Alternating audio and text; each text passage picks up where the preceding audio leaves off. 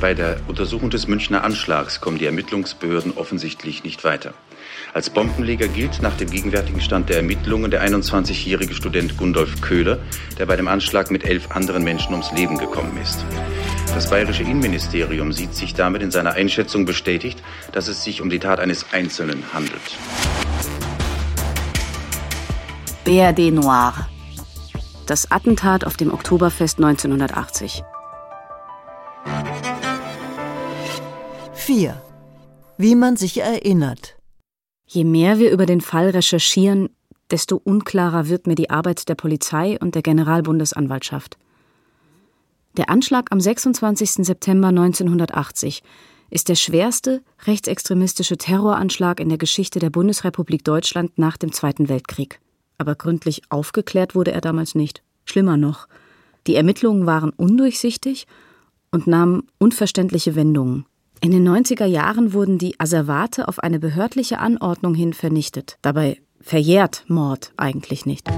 Werner Dietrich, der Anwalt einiger der Opfer, der hat doch gesagt, dass die neuen Ermittlungen, also die ab 2014, sehr gründlich gemacht worden sind. Hunderte von Zeuginnen wurden befragt, alle Zeuginnen von damals, alle Beamtinnen, die im Einsatz waren und, und, und. Ja, ich weiß, aber wirklich Neues haben die Ermittlungen doch nicht zutage gefördert, oder? Naja, das, das ist Ansichtssache. Mhm. Das, was noch möglich war, wurde gemacht. Mhm. Und bei unserem Gespräch hat Werner Dietrich auch gesagt, dass es bei dem Fall zwei Ebenen gibt die man getrennt voneinander betrachten soll oder muss. Die Kritik, die man an den Ermittlungen der 80er haben kann und soll, die darf man nicht den Ermittlungen von 2014 überstülpen. Man soll den neuen Ermittlungen nicht vorwerfen, gut, was könnt ihr auch erreichen, nachdem eure Kollegen und Kolleginnen in den 80ern so geschlampt haben? Ich kann diese Ebenen leider für mich nicht so gut trennen. Es bleibt für mich immer die Frage, wie geht man heute mit den Spuren von damals um, nach so vielen Jahren? Mit Dr. Zehner aus der Rechtsmedizin Frankfurt haben wir ja schon gesprochen.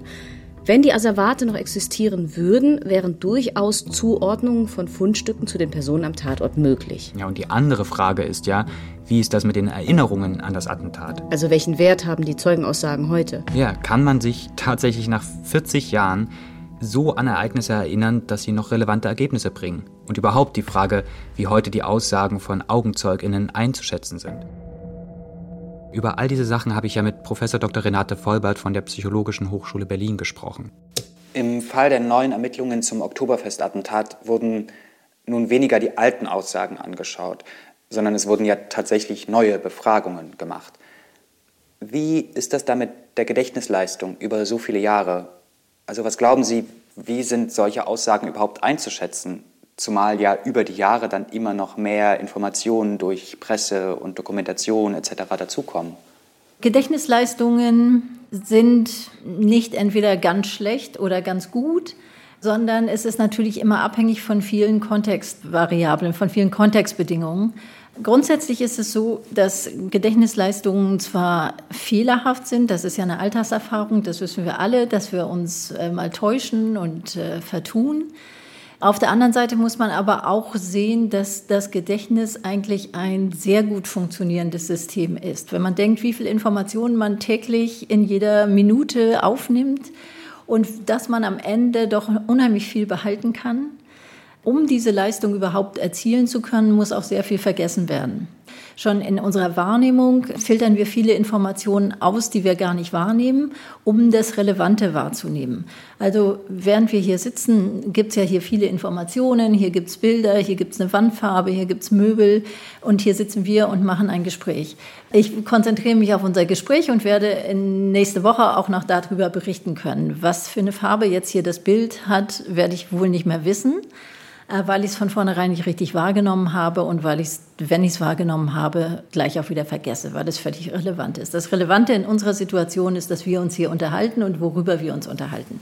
Und so ist unser Gedächtnis auch ausgerichtet, dass wir versuchen, den Sinn zu verstehen in Situationen und zu behalten und möglicherweise eben für zukünftige Situationen auch wieder auszuwerten. Das ist eine große, eine wichtige Funktion von Gedächtnis, dass man Informationen aus der Vergangenheit für zukünftige Situationen auswerten kann. Deswegen merken wir uns Dinge, die wichtig sind, die irgendwie bedeutsam sind. Auch Dinge, die sich häufig wiederholen, merkt man sich natürlich auch gut, aber dann nicht als Detail, sondern dass es solche Situationen prinzipiell gibt. Um ein Verständnis von den Situationen zu bekommen, helfen uns Vorerfahrungen, sodass wir auf der Basis der Vorerfahrungen diese Informationen wahrnehmen. Das heißt, wir können hinterher auch nach Jahren Dinge, die wichtig waren für uns, eigentlich ganz gut berichten. Aber eben aus dieser Perspektive, dass man Sinn sucht in Informationen. In einem Gerichtsverfahren sind oft andere Dinge relevant. Wenn ich mich jetzt mit Ihnen hier unterhalte, dann ist nicht relevant, welche Farbe Ihr T-Shirt hat oder so. Das ist gar nicht so relevant für unser Gespräch und das werde ich möglicherweise auch in drei Wochen nicht mehr wissen. Aber gerade solche Informationen können wichtig sein für die Aufklärung eines Delikts. Und das sind typischerweise Dinge, die man nicht gut behält. Also die Personenbeschreibungen, wie jemand ausgesehen hat, was jemand angehabt hat, ob jemand eine Brille aufgehabt hat, wie groß jemand ist. Das sind ganz, ganz typischerweise sehr, sehr fehleranfällige Informationen. Viel fehleranfälliger als das, was an Kommunikation und Interaktion zwischen Personen passiert hat. Oft kommt es auf diese Details gar nicht an, aber in den Fällen, in denen es auf diese Details ankommt, da sind Zeugenaussagen problematisch. Das heißt, man muss ein bisschen wissen, um was für Gedächtnisleistungen geht es. Geht es darum, dass jemand berichtet, was passiert ist in dieser Situation?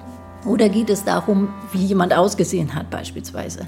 Dann kommt dazu, hat man in dieser Situation den Sinn schon erkannt? Sitze ich irgendwo und zwei Leute streiten sich dann bekomme ich mit, zwei Leute streiten sich und wenn ich hinterher dazu gefragt werde, dann kann ich sagen, da haben sich zwei Leute gestritten. Vielleicht kann ich nicht mehr den Wortlaut genau sagen, aber ich kann das berichten. Wenn ich aber denke, ich bin jetzt hier irgendwo äh, in einem Interview und dann passiert plötzlich was, also es geht irgendwas in die Luft dann habe ich in der Situation die einzelnen Dinge ja gar nicht unter der Perspektive wahrgenommen, sondern nehme sie erst im Nachhinein, interpretiere sie in diese Richtung. Das heißt, ich versuche im Nachhinein Informationen zu erinnern, die in dem Moment diese Bedeutung für mich nicht gehabt haben. Und das ist natürlich auch immer ein Prozess, der eine gewisse Fehleranfälligkeit hat, weil man Dinge mm, ja nicht mehr abgleichen kann äh, mit der Realität, sondern im Nachhinein denkt, das hat man gesehen, das hat vielleicht diese Bedeutung gehabt. Und da ist auch immer eine größere Gefahr, dass nachträgliche Informationen da reingeraten. Diesen Film, den man sich selber wieder vorspielt, äh, beeinflussen und die Interpretation dieser Informationen äh, beeinflussen. Und das ist ja ein bisschen die Situation bei diesem Attentat ähm, dann gewesen. In dem Moment, wo man Beobachtungen macht, da weiß man ja nicht, dass als nächstes ein Attentat passiert. Das heißt, man nimmt Dinge wahr, äh, möglicherweise in einem ganz anderen Kontext. Und das macht es natürlich im Nachhinein schwierig oder schwer zu beurteilen, ob das genauso gesehen worden ist oder ob das eben eine nachträgliche Interpretation ist unter dem Einfluss der zusätzlichen Informationen, die man hat. Kann man heute noch was mit Aussagen von 1980 anfangen? Das kommt ein bisschen darauf an, wie die Aussagen von 1980 durchgeführt worden sind und wie sie festgehalten worden sind. Das ist ein anderer wichtiger Punkt, dass sie nicht unabhängig vom Kontext zu sehen sind. Man kann im Grunde eigentlich eine Antwort eines Zeugen fast gar nicht richtig beurteilen, ohne die Frage dazu zu kennen, die gestellt worden ist weil es können natürlich Suggestivfragen gestellt werden, aber auch wenn die Fragen gar nicht in dem engeren Sinne suggestiv formuliert worden sind, die Frage, wie ist die Frage gestellt worden? Äh, hat das ein Zeuge von sich aus berichtet oder hat er eine äh, eine Antwort mit zwei Optionen, hat er eine von diesen Optionen gewählt. Das macht einen großen Unterschied aus, weil die Fehleranfälligkeit bei geschlossenen Fragen sehr viel höher ist in Zeugenaussagen als in freien Berichten. Das heißt, man müsste wissen, welche Fragen gestellt worden sind, um eine Aussage beurteilen zu können, und man müsste wissen, was ein Zeuge auch tatsächlich gesagt hat. Und das kann man in polizeilichen Vernehmungsprotokollen nicht immer sicher sein, dass es da drin steht. Das kann man immer dann, wenn Aufnahmen gemacht worden sind, Tonaufnahmen gemacht worden sind. Wenn das nicht der Fall ist, besteht immer die Gefahr, dass Informationen ausgelassen worden sind oder eben nicht genauso aufgeschrieben worden sind, wie sie gesagt worden sind. Äh, also will ich gar niemandem was unterstellen, dass er was absichtlich verändert oder auslässt, sondern das ist einfach eine normale Situation, wenn man gleichzeitig sich mit jemandem unterhält und vielleicht sogar noch selber das Protokoll schreiben muss oder auch wenn jemand dabei sitzt und das Protokoll mittippt und wenn man selber das durchführt, dann kann man auch nicht mehr gut befragen, weil man sich dann auch nicht mehr gut darauf konzentrieren kann. Und die Gefahr besteht, dass eben zusammenfassende Protokolle gemacht werden, in denen das aufgeschrieben wird, was jemand in der Situation verstanden hat. und dass Informationen verloren gehen und dass eben die Fragen nicht auftauchen in der Form, wie sie genau gestellt worden sind. Das bedeutet, wenn die gestellten Fragen nicht in die... Warte mal kurz. Wie ist es eigentlich heute? Werden heute Tonbandaufzeichnungen gemacht bei Vernehmungen? Nicht unbedingt. Warum denn nicht? Also ich verstehe ja, dass es früher vielleicht Kostengründe und Lagerprobleme oder sowas gegeben hat, aber heute ist es doch wirklich egal. Es gibt unendlich viel Speicherplatz. Ja, das wird oft mit dem personellen Mehraufwand begründet. Wie? Es wird gesagt, es wäre zu kostspielig, die Aufzeichnung im Nachhinein nochmal zu Papier zu bringen. Aber es wäre doch möglich, einfach beides zu haben. Also die Aufnahme sozusagen als Zusatz zur Mitschrift, sodass man manchmal nochmal nachhören könnte, wenn es dann Fragen gibt. Don't ask me. Okay, es gibt also Protokolle der Vernehmungen, die geschrieben worden sind. Wir wissen aber nicht, über was vorher gesprochen worden ist und wir wissen nicht, ob im Protokoll etwas ausgelassen worden ist. Wir kennen den genauen Wortlaut nicht, sodass eine ganz kleine Sache, die zunächst vielleicht unwichtig erscheint, durchrutscht und dann für immer weg ist. Bei den ersten Ermittlungen in den 80ern, da haben die Aussagen der engsten Freunde von Gundolf Köhler einen zentralen Platz eingenommen. Die Aussage von Peter Wiegand, der aus Köhlers persönlichem Leben berichten konnte, war die Basis für die Einzeltätertheorie. Ja, leider kann man heute mit den Protokollen von damals nicht mehr viel anfangen, weil der Kontext fehlt. Was wir wissen ist, dass dieser Zeuge damals nicht die Wahrheit gesagt hat. Richtig.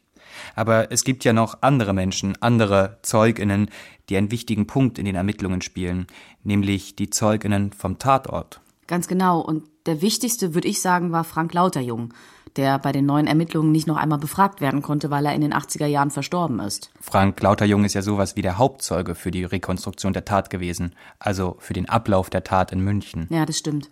Und seine Aussagen sind ja besonders interessant, weil sie für zwei absolut gegensätzliche Thesen herangezogen werden. Auf der einen Seite ist er, wie du schon gesagt hast, wichtig für die Rekonstruktion der Tat, weil er Gundolf Köhler beim Platzieren der Bombe beobachtet hat. Und auf der anderen Seite ist seine Aussage die Stütze für die Mehrfachtätertheorie, also für die These, dass es am Tatort Komplizen gegeben hat, weil er Gundolf Köhler kurz vor der Tat im Gespräch mit zwei weiteren jungen Männern gesehen hat. Doch im Laufe der Ermittlungen hat er diese wichtige Beobachtung zurückgezogen. Lies doch mal den Abschnitt vom Tathergang, die Beobachtung von Frank Lauterjung. Vom Standpunkt 6 aus sah ich, dass der bereits früher von mir beobachtete Mann mit dem Wuschelkopf sich in südlicher Richtung bewegte – ich sah ihn, als er sich etwa auf der Höhe des Fahrbahnrandes befand, und zwar nicht weit von dem jetzt in der Skizze eingetragenen Detonationszentrum entfernt. Ich hatte freie Sicht auf ihn. In seiner linken Hand trug er das Köfferchen, in der rechten Hand die Plastiktasche. Ich habe seine Augen wieder gesehen. Er hatte schreckhafte, angstvolle Augen. Ich dachte mir, jetzt kommt er daher. Ich lasse ihn erstmal vorbeigehen. Ich dachte mir, jetzt schaust einmal, was auf dich zukommt. Vielleicht geht er vorbei, vielleicht sucht er Kontakt. Der Mann blieb aber plötzlich stehen. Ich sah dann, wie er sich linksseitig bückte, wobei er sich um die Körperachse nicht drehte. Die Bewegung ließ eindeutig schließen, dass er etwas absetzte. Mich befiel bei dieser Beobachtung ein ungutes Gefühl. Zeitgleich mit dieser Beobachtung sah ich, dass meist links von mir viele Personen die Wiesen verließen. Ich erinnere mich an eine Familie mit Kindern. Die Passanten versperrten mir dann die Sicht auf den jungen Mann mit dem Wuschelkopf. Ich erinnere mich deutlich daran, dass ich von dem Ort ausgehend, wo sich der junge Mann befand, ein deutliches, schrilles, scharfes, langgezogenes Zischen vernahm. Das ist die Aussage, die auch im Abschlussbericht 82 zu finden ist. Aber von Mittätern oder Begleitern ist hier nichts zu hören. Die Frage ist ja, was hat er genau am Tatort gesehen? In Bezug auf die Komplizen war er sich ja immer sehr sicher. Ja. Hier jetzt mal den anderen, den zurückgezogenen Ausschnitt. Zitat ich ging dann in südlicher Richtung in Richtung Wieseneingang. Als ich auf diesem Weg die südliche Kante der Brausebadinsel passierte, kam ich in einer Entfernung von etwa fünf Metern an der Dreiergruppe vorbei. Ich hörte, dass in dieser Gruppe ein Gespräch geführt wurde. Ich hörte Laute, verstand aber den Inhalt nicht. Ich habe nicht hingehört. Als ich vorbeiging, schaute ich noch einmal zu dem Mann mit dem Wuschelkopf und dachte, vielleicht schaut er noch einmal her. Ich ging deshalb in der Nähe vorbei. Er reagierte überhaupt nicht. Subjektiv bin ich der Meinung, dass sich die Leute in der Dreiergruppe gekannt haben müssen. Es war so, als wenn man sich kennt und irgendetwas diskutiert. Weil der junge Mann mit dem Wuschelkopf nicht reagierte, als ich an ihm vorbeiging, überquerte ich in südlicher Richtung den Bavariaring. Hm, das ist schon interessant. Aber nach dem Gespräch mit Professor Vollbart muss man sich fragen, wie sicher können sich diese Zeugen gewesen sein. Stell dir die Szene mal vor. Es ist Freitagabend auf der Wiesen, es ist dämmerig, kurz vor Schluss, Alkohol, tausende Leute strömen nach Hause. Was für genaue Beobachtungen will man da machen? Ja, da hast du schon recht. Aber das Interessante an der Aussage von Frank Lauterjung ist ja, dass er einen Grund für die genaue Beobachtung gehabt hat. Das Brausebad, an dem sich Gundolf Köhler aufgehalten hat, das war ein Treffpunkt für Homosexuelle. Frank Lauterjung war auf Partnersuche und Gundolf Köhler war ihm offenbar aufgefallen, sodass er ihn mehrere Minuten lang beobachtet hatte. Das hat Lauterjung dann ja auch später den Behörden als Grund für sein Beobachten genannt. Ja, ja, aber dann, nach ein paar Wochen, zieht Frank Lauterjung diese Aussage zurück, obwohl er mit ihr sogar ein persönliches Risiko eingegangen ist. Denn er hat sich vor den mehr als konservativen bayerischen Beamten geoutet und hat dadurch mit Schikanierungen rechnen müssen. Was die Aussage also nochmal unterstreichen würde. Ja, genau. Wobei, man muss wirklich sagen, Schikanierung greift da noch zu kurz. Also du musst dir ja vorstellen, dass der Paragraph 175, der die sexuelle Handlung zwischen zwei Personen männlichen Geschlechts unter Strafe stellt, bis 1994 hat er in der BRD existiert. Das wusste ich nicht. Er hat sich also nicht nur einfach nur geoutet, sondern ja sogar strafbar gemacht. Ja, auch als homosexueller Mensch gab es einen Grund, nicht zur Polizei zu gehen. Ich habe Professor Dr. Vollbert auch gefragt, ob eine solche Begründung seiner Aussage mehr Gewicht verleiht. Ich fand es tatsächlich ganz interessant, diese Erklärung von ihm dazu, die ja eigentlich mit der Beobachtung zunächst mal nichts zu tun hat, sondern sagt, also ich habe den genau beobachtet, weil ich habe ihn unter dieser Perspektive beobachtet. Und er hat dann ja auch gesagt, ich habe den Koffer gesehen und habe gedacht, er sucht einen Platz zum Übernachten für heute Nacht. Also sonst ist es ja so, jemand steht irgendwie rum, was man guckt sich ja Fremde normalerweise nicht an und hat insofern auch schenkt dem nicht besondere Aufmerksamkeit und kann hinterher auch nicht dazu viel sagen.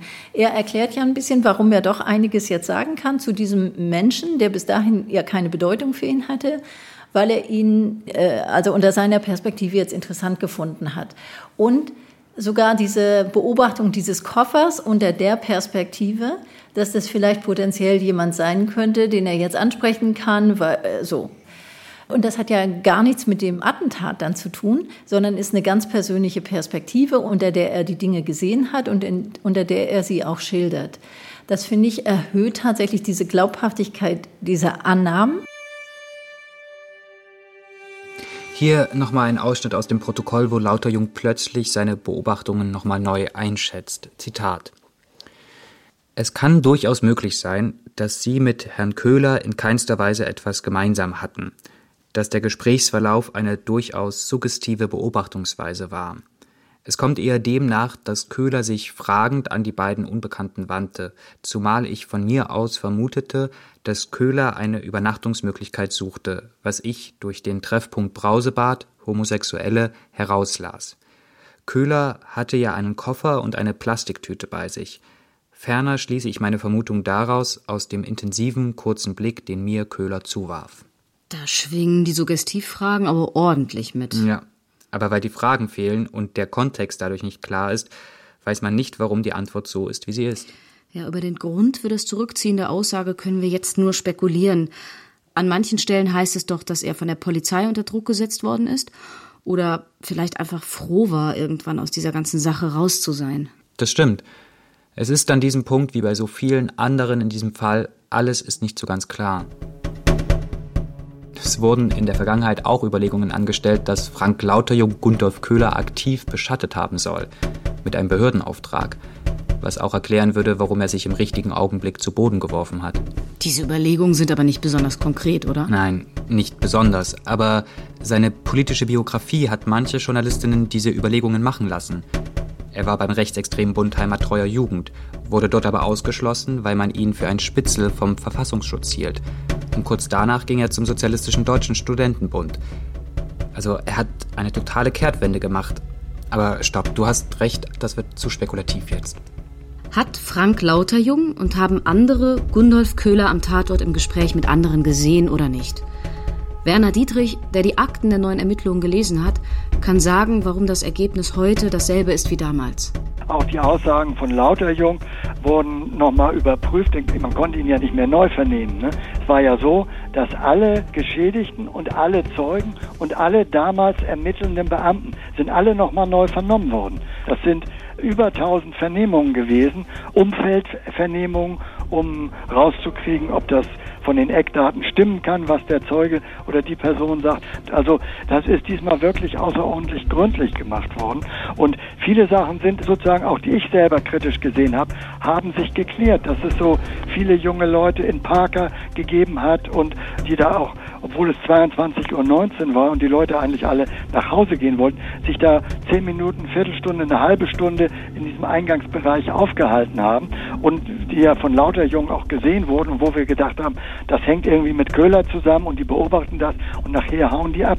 Der Hintergrund ist der, diese Leute hat es tatsächlich gegeben, das ist auch rausgekommen, aber es war ein Schwulentreffen an der Ecke, wo die Leute traditionell eben Leder oder Parker oder solche Sachen tragen und wo die sich umgeguckt haben, auch nach Freiern. Und parallel dazu gab es eben ein Treffen am gleichen Ort, ohne dass sie sich verabredet hatten, von den Hardcore-Fans von 1860 München, von dem Fußballverein, sodass also eine große Zahl von jungen Leuten mit bestimmter Kleidung längere Zeit sich dort aufgehalten hat und rumgeguckt hat, jemand gesucht hat und so weiter. Und das ist die Szene, die der Lauterjung auch äh, beobachtet hat oder die auch andere Zeugen beobachtet haben. Die Beschreibung dieser Szene, das Chaos, die Dunkelheit, das könnte schon eine Erklärung dafür sein, was Lauterjung gesehen haben soll. Mich überzeugt das nicht. Nein, obwohl die Ermittlungen so gründlich waren. Das ist ja richtig, aber, aber auch merkwürdig. Der Grund, weshalb die Aussagen von Lauterjung als zuverlässig gegolten haben, nämlich dass er Gundolf Köhler genau beobachtet hatte und speziell ihn aus einer Gruppe herausgesucht hat, weil er Interesse an ihm hatte, das wird komplett negiert, weil man sagt, Gundolf Köhler stand in einer Gruppe junger Männer. Das macht doch keinen Sinn, das, das ist doch gar kein Grund. Mhm. Hier kommen wir nicht weiter. Wir sollten uns jetzt nochmal Köhlers Verbindungen zu der Wehrsportgruppe Hoffmann genauer anschauen. Einverstanden. Ah, uns fehlt noch ein Titel für die vierte Folge. Wie wär's mit Wie man sich erinnert? Mhm. BRD Noir. Oktoberfest-Attentat 1980 von Arne Köhler. Vierter Teil. Wie man sich erinnert. Mit Annika Baumann und Samuel Simon. Im Interview Professor Dr. Renate Vollbert und Werner Dietrich. Dramaturgie Leonhard Koppelmann. Ton und Technik Ursula Potyra, Josuel Tegarten, Mike Weißzack und André Buscharep. Eine Produktion des Hessischen Rundfunks 2020. Redaktion Leonhard Koppelmann